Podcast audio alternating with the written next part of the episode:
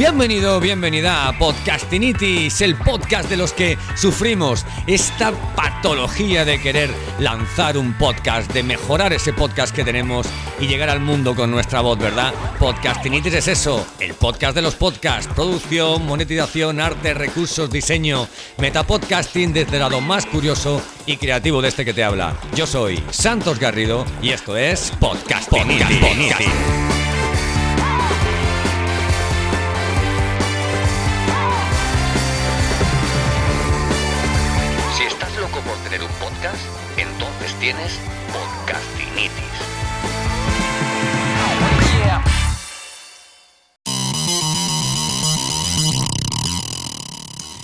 Bienvenido, bienvenida de nuevo al capítulo 56 de Podcastinitis. Hoy, hoy tengo el gusto de presentaros a la Coca-Cola de los podcasts en español, al, al Usain Bolt del podcasting en lengua hispana. Para mí, mucha gente me dice, bueno, eh, eh, yo que te sigo a ti, me gustaría saber tú a quién sigues, ¿no? Pues yo sigo a José David del Pollo, eh, más conocido, mundialmente conocido como, como Sune. Hola amigo, ¿qué tal? Bienvenido a, a mi casa, que a partir de ahora es la, es la tuya, Sune. Buenas, un poquito exagerado, pero gracias. Oye, vamos a ver, Sune es, es podcaster del año 2000, 2009, es productor de podcast. Mira, eh, Sune, a mí me gusta, la verdad es que me gusta cuando, cuando tengo a alguien, vamos, alguien que, que me visita en el podcast, más que hacer yo el background y tal, a mí me gusta que me lo hagan, que me lo hagan ellos, ¿no? Entonces, a ver si nos puedes contar un poquito quién es, quién es Sune, cómo has llegado hasta este punto de, de exposición en el, en el, mundo del podcasting en, en nuestro país y bueno, que nos cuentes un poquito por qué Santo Garrido te sigue tan fervientemente. Decir que los elevator speech no es mi especialidad, así que vamos a intentarlo. Empiezo en 2009 con unos amigos a hacer podcast. Eh, luego mi mujer de repente me dice, haces podcast con todo el mundo, haz uno conmigo sobre la familia. Entonces a partir de ahí conozco Madre Esfera. Un día eh, le escribo, ¿por qué no tienes un podcast? Yo, esa, esa, frase era mía siempre, pero en plan egoísta de yo quiero escuchar tu podcast. Sí. Y, y, ella, no sé si es que lo interpretó que me estaba ofreciendo para hacérselo o algo, pero ella me dijo, ¿y por qué no me ayudas tú a hacérmelo? Y me quedé como, ah, habría gente dispuesta a, a que suceda estas cosas. Y a partir de ahí se me abre un poco la mente, abro camino con Madre Esfera, empiezo a crecer y empiezan a suceder cosas y actualmente eh, soy productor de podcast. Eh, además participo del podcast de Punto con Madre Esfera en, en, el centro de Madrid, en el espacio Fundación Telefónica, en Gran Vía. Hay, hay como podcaster. Y lo último que ha pasado este mes es que además soy hago eventos de podcast, que ya venía haciendo, pero en plan... Sí, que ya venía haciendo. Oye, ¿cómo acaba un delineante? Eh, con, con un, una pasión, una, una, vamos, tu expertise. O sea, mamá, yo quiero ser delineante. ¿Cómo llegas un día y dices, mamá, ya no quiero ser delineante, ahora quiero ser podcaster? Bueno, realmente es que el mundo de delineante está complicado y al final era todo muy difícil, muy complicado, muy cansado, acabamos con la cabeza muy loca y paralelamente yo siempre iba haciendo los podcasts y sin yo tener nada planificado me iban viniendo clientes. Entonces vi el momento en el que podía irme, podía yo meterme en el tema podcast. Me, si solo haciendo cuatro horas al día ya ganaba dinero, digo, bueno, pues qué pasa, a ocho y solo me dedica a esto. Y un día dije, pues venga, un día que fue un mes antes del COVID, fue cuando dije, ahora ya 100%. Ay, ay, ay. Qué ojo, qué ojo tuve. Qué ojo tuviste. Oye, escúchame, ¿qué, ¿qué, ocurrió en el año 2016? Porque no lo vimos hacer podcast para uno que hacer podcast para los demás, ¿no? ¿Qué ocurrió en el año 2016, esa llamada que tuviste eh, y cómo cambió eso tu, tu futuro y tu presente, evidentemente?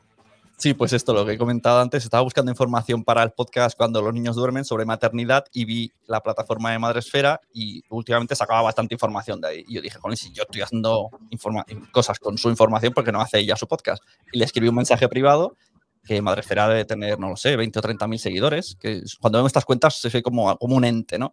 Pero me respondió en persona Mónica de la Fuente, que es la líder de la Madresfera, y me dijo, sí, escucho muchísimos podcasts y me gustaría hacer uno, pero no tengo tiempo. Y me dijo, tú me puedes ayudar. Luego, también he de decir que desde el tú me puedes ayudar a lo que evolucionó fue algo totalmente distinto porque acabamos haciendo durante cuatro años un podcast en directo, o sea, sería un streaming, en el que además le añadimos vídeo y estábamos de lunes a viernes todos los días a las 7 de la mañana y eso para su comunidad funcionó súper bien, porque mm, hacían todo el rato noticias de su comunidad, eh, venían al podcast y desde ese punto, eh, de hecho también hice un curso en Udemy porque Mónica me dijo, venga, arriesgate. O sea, que muchas, muchos empujes han sido también gracias a ella de, venga, pues como ella, como como emprendedora lo tuvo que hacer con Madresfera, pues dijo, ¿no? Venía la experiencia de que si te lanzas puedes funcionar. Y mira, funcionó.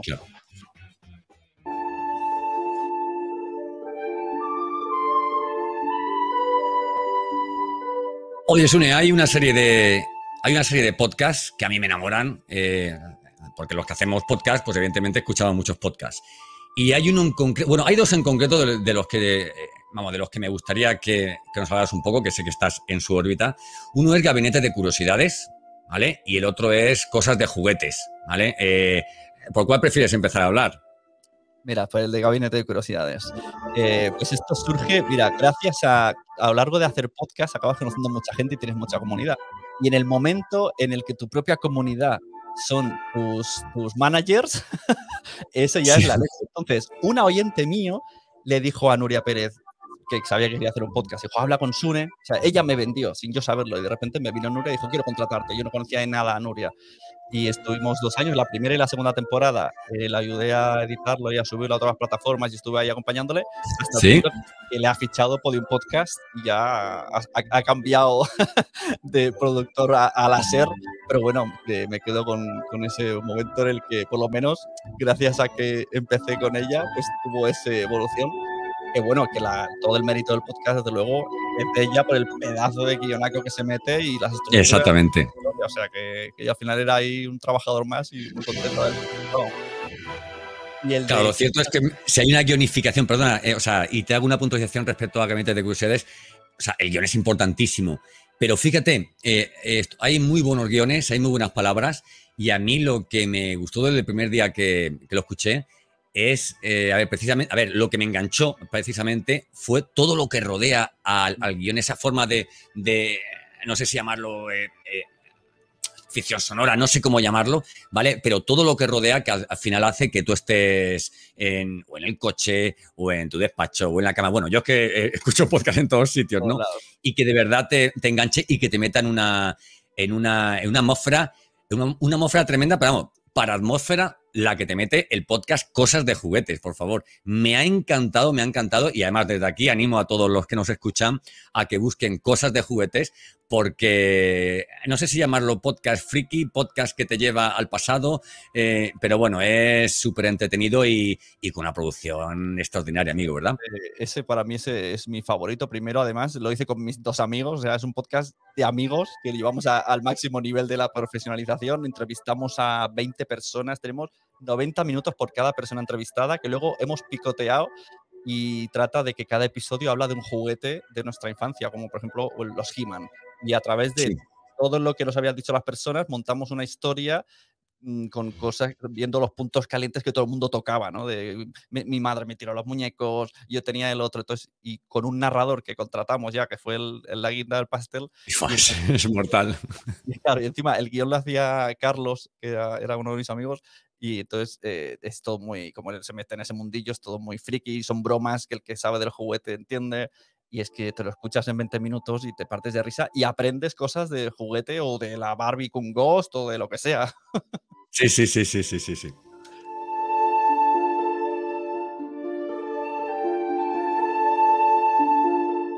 Oye, es un equipo importante que es la música en la producción de un, de un podcast. Eh, yo, mm, como soy una persona que respeta el trabajo de los demás, pues no utilizo eh, recursos que no, eh, que no he adquirido sus, derechos. Pero también, a ver, quizás por, por, la envergadura, digamos, de, mi podcast y de mi negocio, pues no me puedo permitir pagar 60, 80 y hasta 120 euros que he visto para utilizar una, una, un tema en, en, en un podcast, ¿no?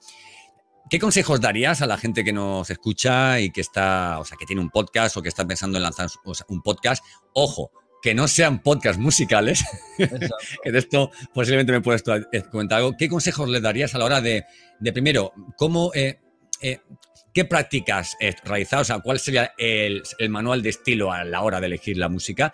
Y luego, algún tipo de trucos o repositorios o plataformas que tú creas que pueden ser interesantes para conseguirla para comprarla. Lo primero, importante sería nunca en la vida usar música comercial, por eso no hagáis podcast de música aunque os guste mucho, porque no hay ninguna licencia por ahora, ni aunque haya plataformas que dicen que la tienen, pueden terminarse esas plataformas y solo cubre esa plataforma. Y lo suyo es tirar o de canciones en Creative Commons. Hay una página, por ejemplo, que uso mucho que se llama incompetech.com o algo así, que solamente tienes luego que poner el, enlace y el nombre de la canción y eso con eso tiras bastante. Y si no, ya, lo que hago yo, como trabajo con tantas cosas, me apunté a Epidemic Sound, que además si lo coges a nivel anual, te hace un descuento de la mitad y es bastante factible. Si, si lo usas para trabajar, ahí tienes, bueno, hay infinidad de canciones y de efectos que te sirve para todo. O sea que ese sería un poco el tema. Y luego cuando trabajo con clientes para elegir la música, primero yo más o menos veo el tipo de empresa que es, no si es de marketing o tal, y, veo, porque una cosa es lo que a mí me gusta y otra es lo que veo yo que les puede gustar a la gente. Entonces, más o menos todos los podcasts de marketing suenan similar, entonces yo ya busco cuatro o cinco canciones que tengo ya favoritadas de la vez que he escuchado, le digo, de estas cuatro te gusta alguna, normalmente dicen, sí, me gusta la dos, o vamos a tirar por aquí. Si tiene más de una canción, tiramos del mismo autor, lo que sea el mismo autor para que sea solo, todo el mismo. Si es piano, pues todo el rato piano, por así decirlo. Pero voy un poco a, experiencia de escuchar. O sea, el, tip máximo sería escucha muchos podcasts y entonces a la mínima se te ocurrirá. O sea, cuando venga un tipo de podcast, tú ya sabes lo que suele escucharse. También puedes experimentar, pero a primeras es lo que va a entrar. Claro, comprendo. Bueno, oye, quiero entrar en, quiero entrar en materia. Quiero entrar en materia que es ya en, los cables, realmente en los cables de, lo que es la producción del, podcast y bueno, y a ver qué nos puedes enseñar.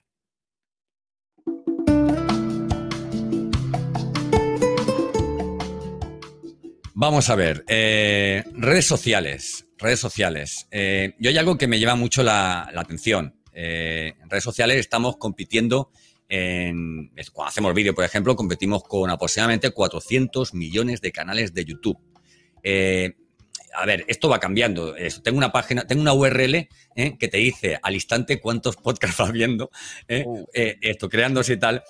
y creo que va por 4 millones y pico aproximadamente. Sin embargo, hay una estadística que tú la conocerás, que, habla acerca de cuántos de esos 2, 3, 4 millones de podcasts que hay publicados, cuántos tienen más de 3 capítulos, de 10, de 25 capítulos. Y realmente yo entiendo que esto es un océano azul, ¿no? Un nicho de mercado, o sea, un nicho bastante no un nicho, ¿no? O sea, es, es, un formato, creo yo, que puede ser más, más accesible, ¿vale? Para, para, el productor, para el generador de contenidos y sobre todo no luchando contra, contra grandes bestias que dominan muchísimo el video podcasting, ¿no crees? Yo es que veo que hay, algunos errores que se repiten a lo largo de la historia de los podcasters, que son, uno, quiero hacer un podcast y directamente ganar dinero. Error. O sea, lo vas a ganar, puedes, pero échale tiempo y échale otras cosas. Eh, otro, no tengo paciencia.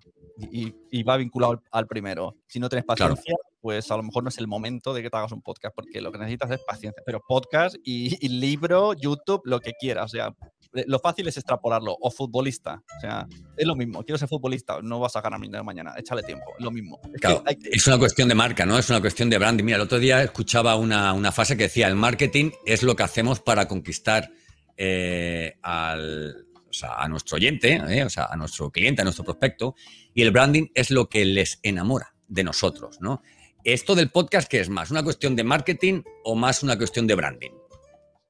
Yo creo que de branding y cuanto más lo personalicemos, mejor. O sea, tú y yo hacemos un contenido parecido y no se parecen nada, ni se parecerán nada, y podremos ir de invitados y no seremos competencia porque cada uno lo explicamos de una manera, porque ese es el branding, es la forma de contarla. Yo no podría imitar tu forma de hablar, que tienes más años de radio, y tú no podrías hacer otras cosas que hago yo, y es que esa es Muchísimas, muchísimas no podría hacer. Esa es la clave real de los podcasts, o sea, tener paciencia y ser vosotros mismos, siempre intentando mejorar, pero mejorar como uno mismo, y, y al final la audiencia, es, en la radio es diferente, ¿no? Tú piensas, ¿cuál es el avatar? Voy a hacer el programa para esa audiencia. Pues yo invito al revés. ¿Qué, ¿Qué, es lo que tú sabes hacer o quieres enseñar? Y hazlo a tu estilo y yo creo que la audiencia poco, poco a poco se va generando. Luego tendrás que hacer pequeños movimientos de marketing para llegar a más gente, pero en principio mm, vas a hacer como un imán y te va a ir viniendo la gente que le gusta tu podcast. Claro.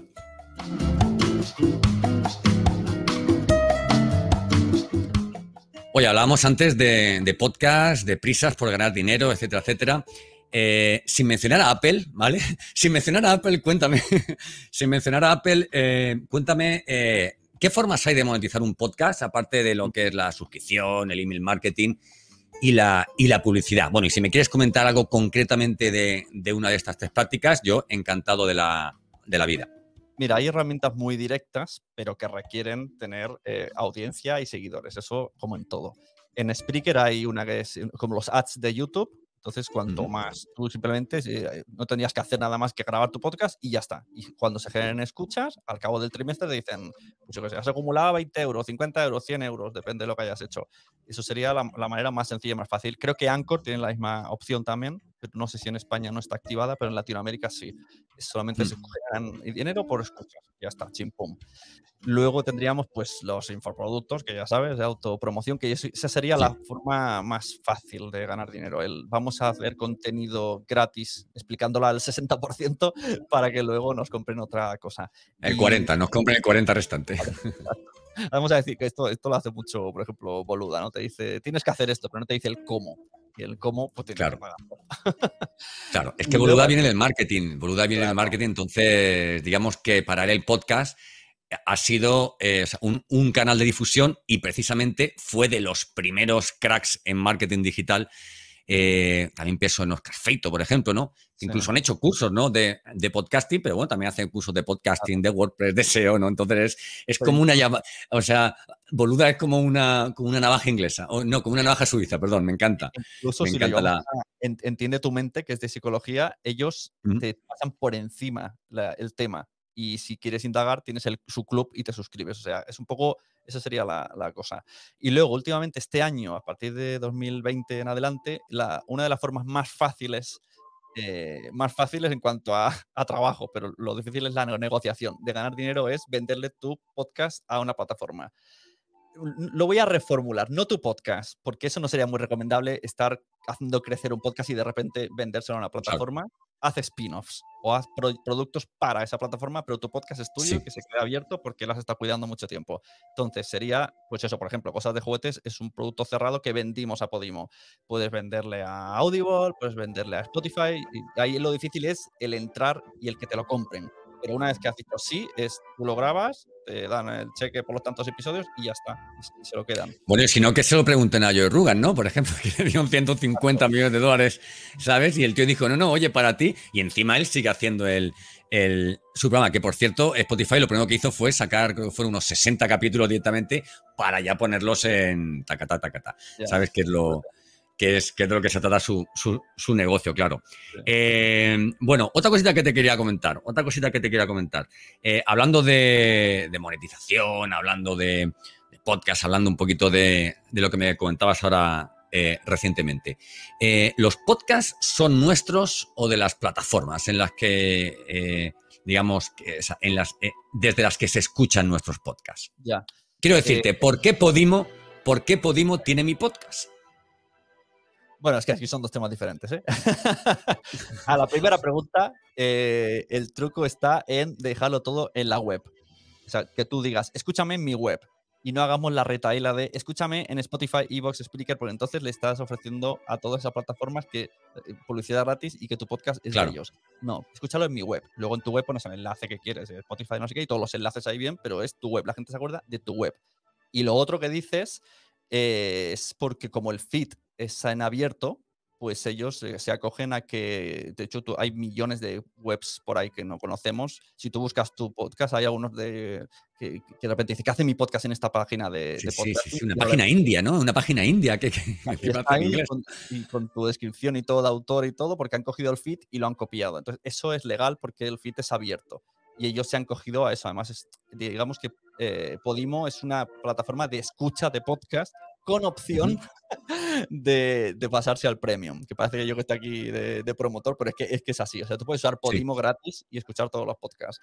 Y si yo soy premium, como usuario premium, y escucho tu podcast gratis que han cogido en Podimo y tú lo has reclamado a Podimo, eh, mis, de, si solo, o sea, la mitad de mi premium iría a ti a final de mes. Si yo solo escucho tu podcast y me cuesta 4 euros por pues 2 euros te los dan a ti por mi escucha si solo escuchase tu podcast, ¿vale? Si escucho, si escucho 100, se dividen 2 euros entre 100. O sea, digamos que dan dinero también a gente que no está en premium. por las escuchas. Es lioso. Claro. Mira, escuchaba, ahora hablaremos un poquito de Potalks, pero en la mesa ronda, bueno, en una de las mesas rondas que tuvisteis, eh, comentasteis un tema muy, muy, muy, muy, muy interesante, ¿vale? Un tema muy interesante. Este tema era en el sentido de que, oye, vamos a ver qué argumento tenemos para cobrar 19 euros por la suscripción a nuestro podcast si luego viene otra plataforma y te cobra 10 por tenerlo todo. O sea, Audible, por ejemplo. ¿no? O sea, ese era el ejemplo concreto que poníais. Claro, claro, porque hablábamos con Paul de Mumbles, ¿no? Que si ahora, pero la tendencia es que mm, las plataformas nos están diciendo que eh, todo el mundo se haga su podcast premium. Y al final la gente lo hará porque entre hacerlo gratis y la posibilidad de ganar, la gente lo va a hacer. Entonces tú puedes tener tu podcast en Apple y ponerle que es premium, ponerlo en Evox y decirle que es premium. Y en Spotify también estará esa opción. Y luego estaba eso que dicen, ¿no? Que por el mismo precio, o sea, si alguien quisiera suscribirse al tuyo y al mío, ya son 10 euros. Entonces, por 10 euros te vas a Audible y tienes miles y millones y ficciones y de todo. Eh, esto es cuestión de nicho. O sea, eh, porque el dinero, no, no, la gente no tiene dinero infinito, pero está pasando hoy día. O sea, yo esta mañana lo que he hecho ha sido, me he desuscrito de Apple TV y de Start porque quería escuchar este mes, ver eh, Filming. Entonces me he sacado esto y me he puesto Filming. Hay que jugar con el dinero e ir moviéndolo. Y, y, si tú sí, finalizar lo suficiente para que paguen tus 5 euros de podcast más Netflix y etcétera, etcétera, pues eso que has hecho un trabajo bueno. La parte buena es que en vez de tener, no sé, 10.000 oyentes gratis, con tener 100 que paguen 5 euros, pues ya está bien. Claro.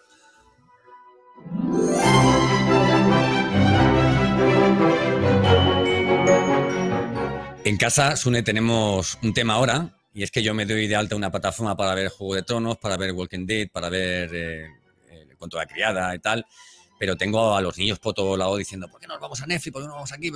Eh, y al final nos ocurre lo mismo, ¿no? Lo que pasa es que, claro, es que, es que estamos hablando de muchísimas plataformas. O sea, lo que el, concepto antiguo de televisión, de yo tengo en que me entra por una antena lo que hay, ahora ha cambiado completamente. Tengo, digamos, una red, digamos, de internet que me entra lo que hay, pero tengo que pagar por todo porque al final lo que si, en la televisión algo manda, entiendo que es el Smart TV, todas las plataformas con las que puedes trabajar. Eh, en cierta medida, eh, el podcast no es así, ¿vale? Pero llegará un momento eh, en que las plataformas de podcast sean similares, que para, que para escuchar Spotify tengas que pagar, que para escuchar Apple tengas que pagar y que tengas finalmente que decidirte por una o por la otra. Sí, muy seguro. Es que, es que estoy seguro que en, el propio Netflix van a haber podcasts. Estoy segurísimo que vas a tener que, podcast en Netflix y va a tener que tomar esa, esa decisión. Pero es que al final, eh, yo creo que en el fondo somos los humanos un poco quejicas, porque no es tan caro. Cuando íbamos al cine de novios, antes de tener hijos, si ibas cuatro veces al cine y pagabas, te gastabas eh, 10.000 pesetas, 60 euros en un mes. Exactamente. Tres películas. Te comprabas un DVD, eran 30 euros. Eh, si te compras un libro siguen valiendo 15, 20. Claro. Cualquier cosa vale dinero. Entonces, ¿hasta qué punto, si tú escuchas, pongamos un podcast premium que te dicen, vale 4 euros, ¿no? El de Emilcar, por ejemplo, Emilcar Weekly, este. Eh, ¿Hasta qué punto te da Emilcar cosas y entretenimiento como para 4 euros? Que voy yo con los niños al, al, kiosco y, en Super Things se me van 6 euros en, en dos segundos. y tengo... Nunca lo había pensado así, pero la verdad es, cierto, es cierto. Tú vas al cine con la familia y tienes ahí pagado, en un día tienes pagado el Disney, HBO, Netflix, claro, etcétera, eh, Yo en verano, por ejemplo, que tenía, estaba por ahí en la montaña en Galicia y tenía mucha necesidad de ocio, yo pensé, mira, por 40 euros me suscribo a todo y los pocos minutos que tenga libres puedo elegir lo que me dé la gana, que me va a gustar algo porque tengo cuatro plataformas porque eh, es el, rato en que yo podría, si estuviera aquí en Barcelona, me hubiese ido a cenar un día con mi mujer y ya me lo hubiese gastado ese dinero. Claro, claro, claro. bueno, eh, Sune, vamos a ver, te quiero hacer, eh, a ver, tienes un minuto aproximadamente, un minuto aproximadamente para decirme tres herramientas, tres herramientas que aconsejes ¿vale? Para tanto para difusión o para el tema de diseño eh, o promoción del podcast. Vale, tres herramientas do it yourself. Eh, para diseño, Canva, recomendadísima. Es, es como el Photoshop para torpes, Canva, vía web. Eh, luego Headliner, que es para crear audiogramas, que son... Buenísima, buenísima cortitos con el audio que puedes subtitular, que sirve para redes sociales y son una manera hipnótica. La gente escucha el minuto de oro de tu podcast. y Riverside FM que utilizo para hacer videollamadas con clientes y me lo graba en pistas separadas, pero en calidad de ordenador. No graba la llamada. Es como graba su ordenador, graba mi ordenador, lo sube a la nube y me lo devuelve. Y si Igual que hace Zencaster, ¿no? Como hace Zencaster, ¿no? Que lo sube a la nube, lo, lo medio tal y te lo mezcla te dice, vea, ¿no? Es lo mismo, pero en su día me empezó a ir mal y ya me pasé a, a Riverside. Pero sí, es lo mismo. Vale. Plataformas que graban el audio en local, eso es muy importante. Eso sería una recomendación eh, total a todo el mundo. Si hacéis cosas online, grabadlas por pistas separadas, evitando los cortes de internet, porque ese sonido de internet puede estar la diferencia entre un podcast que le den al stop o que no le den al stop. claro. Bueno, oye, esto es un poco, un poco brico podcaster, ¿eh? Esto es eh, recogido, es un concepto tuyo, ¿vale? O sea, acuñado tuyo, o sea, que si alguien quiere hacer un hashtag con brico podcaster, que sepa que está ya ya acuñado. Oye, ¿cómo es, cómo es trabajar contigo? ¿Cómo es esa sunecracia, ¿no? A la que, o sea, a la que puedes someter, ¿no? ¿Cómo es trabajar contigo, Sune? Eh, bueno, eh, yo tengo varios niveles de, negocio. Uno es quien quiera aprender a hacer podcast. Tengo la web de Quiero ser podcaster, que es un club donde además, además de que haya 100 vídeos de todo tipo ya como un YouTube vitaminizado, hacemos reuniones en Zoom, incluso clases en directo con invitados que tengo. Como la suerte que tengo que conozco mucha gente, pues mucha, todo el mundo me dice que sí, que viene, así que la gente puede de primera mano a todo el mundo. Tengo la productora de Nación Podcast, que me contratan o bien si alguien solo quiere la edición de audio o directamente en empresas voy con todos los aparatos, grabo, edito y les ayudo un poco en el guion y en hacer la estructura. Eh, mi tercer, tengo tantos que no me acuerdo, será el, hacer el, el, evento, eventos de podcasting como Podtalk. de, eso te, quería preguntar, de eso te quería preguntar. yo soy, a, ver, yo vengo del marketing, entonces, a ver, yo lo que pensaba cuando entré a saco en el mundo del, el mundo del, del, podcast decía, oye, haría falta un evento en plan de estos como los que hacen para otros, digamos, para otros nichos, ¿no? y me encontré, y me encontré con, con PodTalks. Eh, entiendo que no es flor de un día, que tiene recorrido y que tiene bastante futuro, ¿no? ¿Cómo ha sido la experiencia de este año, Sune? Bueno, es que el tema de eventos de podcast, yo en 2009 ya era voluntario de lo que eran JPod, que se ha ido repitiendo cada año en una ciudad distinta. He sido voluntario tres veces y una la he organizado yo en Barcelona. Eh, luego apareció otro evento en, Madrid, hay dos o tres en Madrid, y, siempre yo estaba un poco cansado de moverme a otras ciudades y que no hubiera en mi ciudad. Y la idea original antes del COVID, justo antes del COVID, tenía ya patrocinadores y todo del podcast, era una vez al mes monto en un coworking, viene un podcaster muy reconocido, la gente paga entrada, hace una charla y estamos una o dos horas hablando con él en una mesa redonda, haciendo preguntas y respuestas. Pero vino el COVID, se fue todo al traste y la marca de podcast se me quedó ahí flotando. Y entonces pude recuperarla y, ahora lo que he hecho es un evento de, tres días eh, en mi pueblo, arropado por otro evento grande que hay donde mm, me gusta mucho que la cercanía que yo sentía en las primeras JPOT en la que el ponente viene, habla, se queda luego a comer con nosotros ah, y bueno.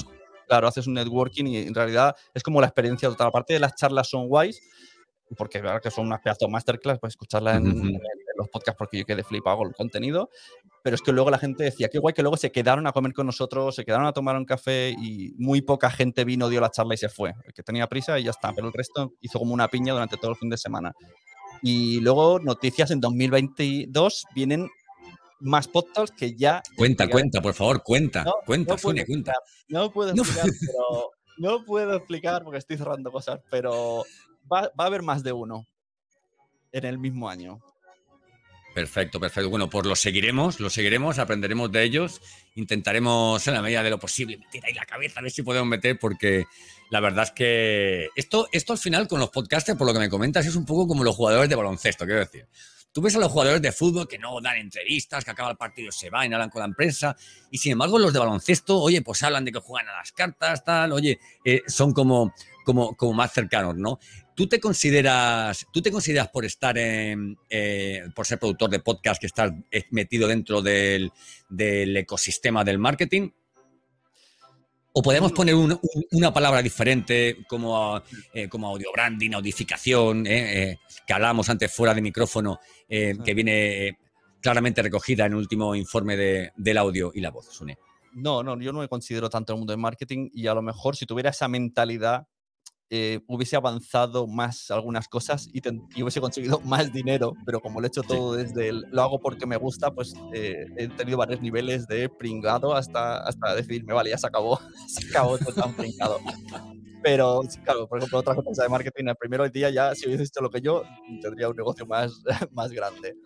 Y sí que hay una cosa en el mundo del podcasting relacionado con lo que estás diciendo, que veo que se están metiendo gente famosa y actores que realmente no son podcasters. Y sí que es verdad que da mucha visibilidad, ayuda mucho al podcasting, pero por ejemplo en estos eventos tipo Podtalks no digo yo que no invita algún día a alguien, porque siempre está guay traer a un famoso, pero no sería el perfil de charla. quiero gente que de verdad se ha currado el podcast y que nos explique cómo está haciendo las cosas, que ese es el espíritu que yo creo de un evento de podcast.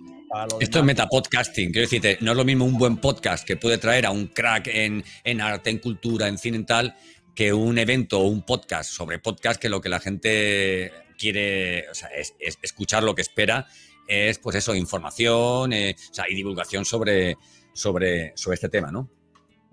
Sí, sí, bueno, incluso a lo mejor sí que hay una mesa de tres famosos en un podcast y podría, podría caber esa mesa, pero también sería como algo que está en el contexto de la mesa, pero no vamos a traer solo nombres, ¿no? Alejandro Santos, no, de verdad que vaya a un evento de esto es lo que de podcast que voy a organizar yo, la idea es que salgas aprendiendo dentro con las charlas y fueras continúes con la gente eh, que ha venido a, a hablar y bueno, pero que en realidad todo suma para el podcast, todo es bienvenido, pero cada uno en su casilla y sin empujar a otro de los que llevamos mucho tiempo. Eso es importante. organización, organización, exactamente.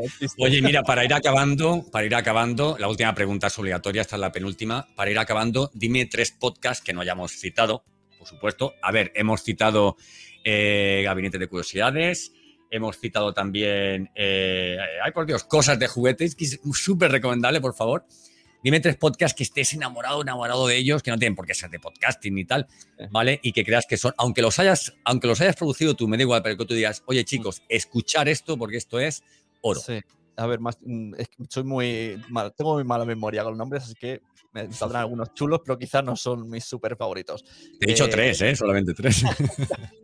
me vienen un montón de nombres.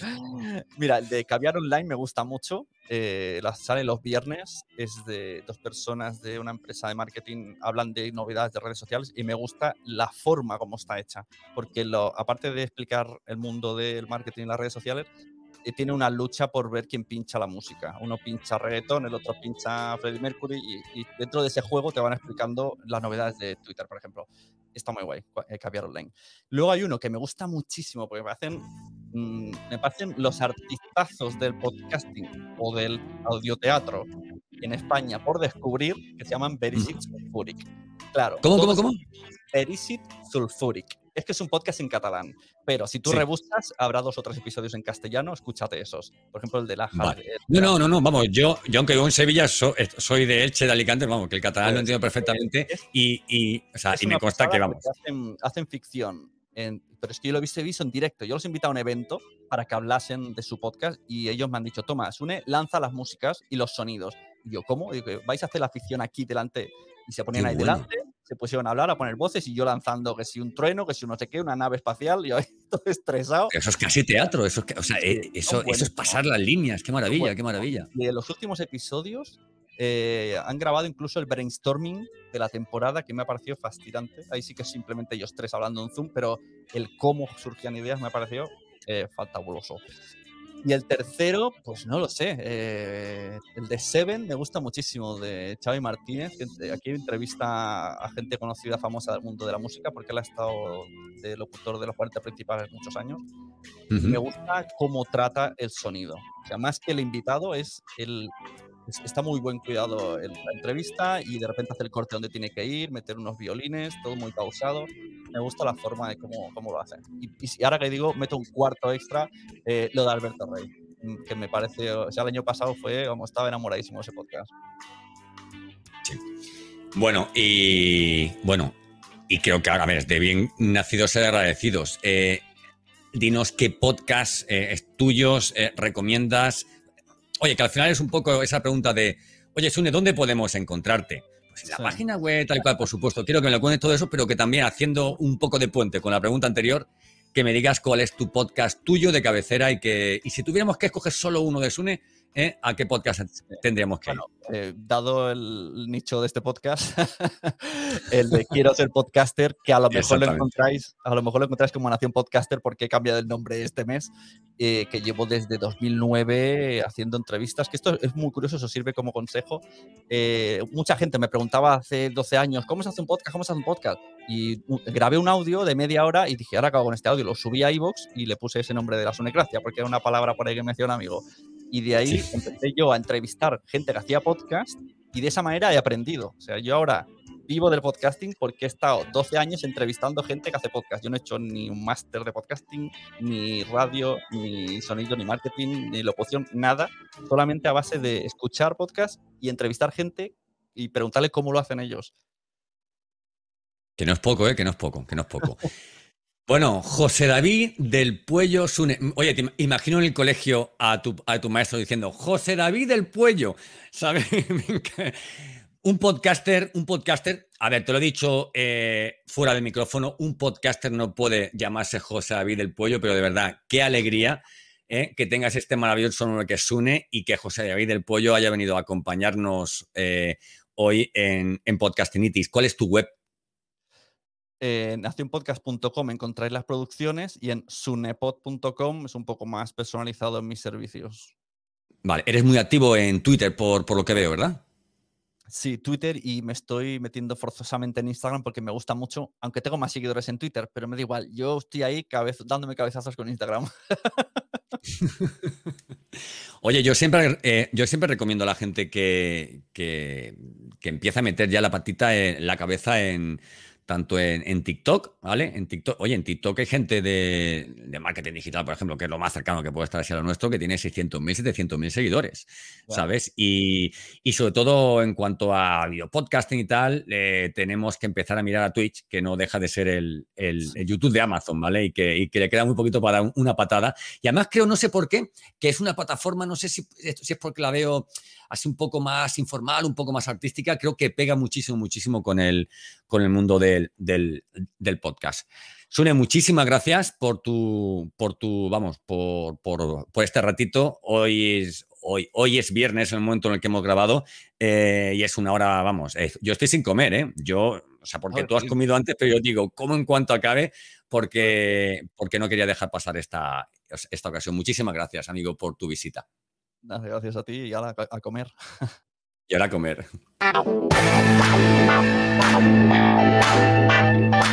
Bueno, y a ti que nos has escuchado, que nos has seguido, muchísimas gracias por llegar hasta este punto de nuestro podcast. Eh, y nada, te digo lo de siempre, te espero en santosgarrido.com, en mis redes sociales, tienes algún regalito, tengo por ahí por la página web, eh, a modo de, caja de herramientas, de toolkit, ¿vale? Para que tengas recursos, para que conozcas plataformas eh, y todo lo necesario para que no pierdas el tiempo y puedas lanzar por ti mismo tu canal de podcast. Eh, te espero la semana que viene con dos o tres capítulos que vamos a lanzar, una entrevista sorpresa, un LinkedIn Live que tenemos el jueves con, Daniel Iriarte y que, también, por supuesto, compartiré con, todos vosotros. Muchísimas gracias, os espero en redes sociales, en mis canales de podcast. Y nada, soy Santos Garrido y esto es Podcastinitis.